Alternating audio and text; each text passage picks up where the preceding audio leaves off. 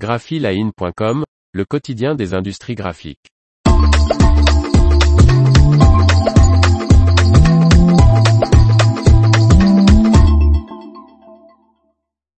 Une mousse de bois peut désormais remplacer les emballages en polyuréthane.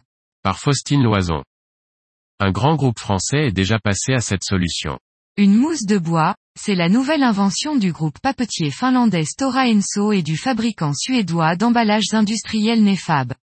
Cette solution à base de fibres peut remplacer les mousses à base de polymères, très difficiles à recycler, utilisées fréquemment pour le rembourrage des emballages.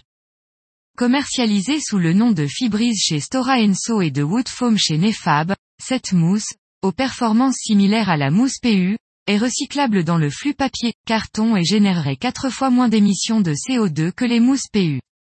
Aujourd'hui, cette solution est utilisée par plusieurs clients, dont une grande multinationale française, Thales. Le fabricant des systèmes électriques et fournisseur des services aux industries de l'aérospatiale, de la défense, du transport et de la sécurité, a été le site test de cette mousse, et, convaincu par ses essais, a décidé de passer à cette nouvelle solution d'emballage.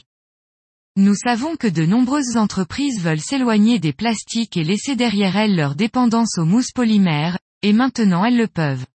Nous proposons une matière première renouvelable testée et prête à l'emploi, déclare Elisabeth Bergval, directrice de la mousse de bois fibrise chez Stora Enso. L'information vous a plu, n'oubliez pas de laisser 5 étoiles sur votre logiciel de podcast.